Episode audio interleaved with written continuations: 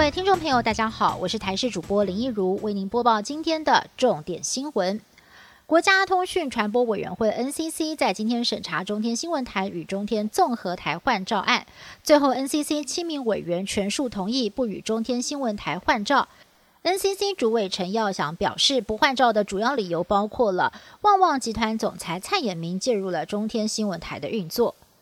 不过这件事情也在政坛上引发了朝野一阵哗然，国民党上下齐声痛批，说政府打压言论自由，恐怕会造成寒蝉效应。和中天关系密切的前高雄市长韩国瑜，则是透过脸书发文，直指七个小矮人摧毁了台湾新闻自由。台北市长柯文哲则是主张关台程序跟理由一定要公开透明，不要给人双标党的感觉。至于府院高层，听到关台议题，态度都非常的低调。新市长苏贞昌直接取消了公开行程，而蔡总统面对媒体提问也没有多做回应。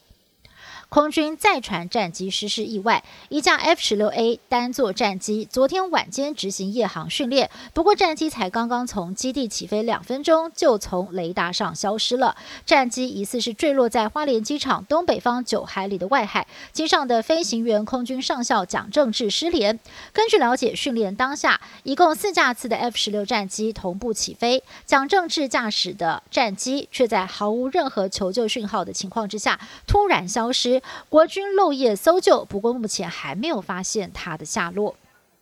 全球疫情严峻，指挥中心在昨天公布了我国国际疫苗采购价格，编列了一百一十五点五亿元买一千五百万剂，一剂疫苗大约是七百块钱。但是数字出炉之后，专家直言，一剂七百元怎么可能买得到国际疫苗？而且。总购买数量一千五百万剂，跟预期达到群体免疫的三千两百万剂也是有落差的，质疑防疫目标不上不下。至于国产疫苗临床实验的登记平台，从十一号宣布到现在一个星期了，在今天早上七点多已经突破两万人，达到目标。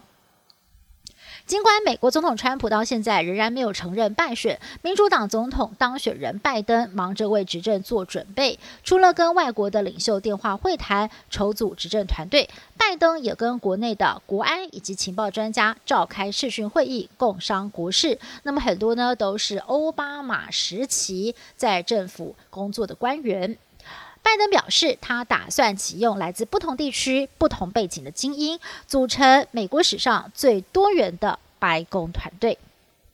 美军的武器科技大升级，美国军方的飞弹防御署宣布，十六号美军在夏威夷东北部海域进行了神盾驱逐舰的飞弹防御系统拦截测试，在大气层之外成功拦截到了一枚模拟的洲际弹道飞弹。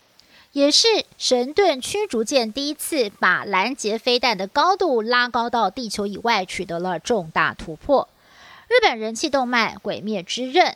漫画发行不到五年，累积出一亿册的销售量，刷新了日本漫画史上最快突破一亿册的记录。如今电影在日本才上映，短短十天就突破了百亿日元。眼看票房直逼《神隐少女》，而现在日本举凡跟《鬼灭》搭上边，都会有爆红的热销哦。例如像是食品工厂推出了菠菜竹轮鱼浆，仿如《鬼灭》妹妹咬在嘴里的竹筒，不但是引发了话题，还成功的带动商机。以上新闻是由台视新闻部制作，感谢您的收听。更多新闻内容，请您持续的锁定台视各界新闻以及台视新闻 YouTube 频道。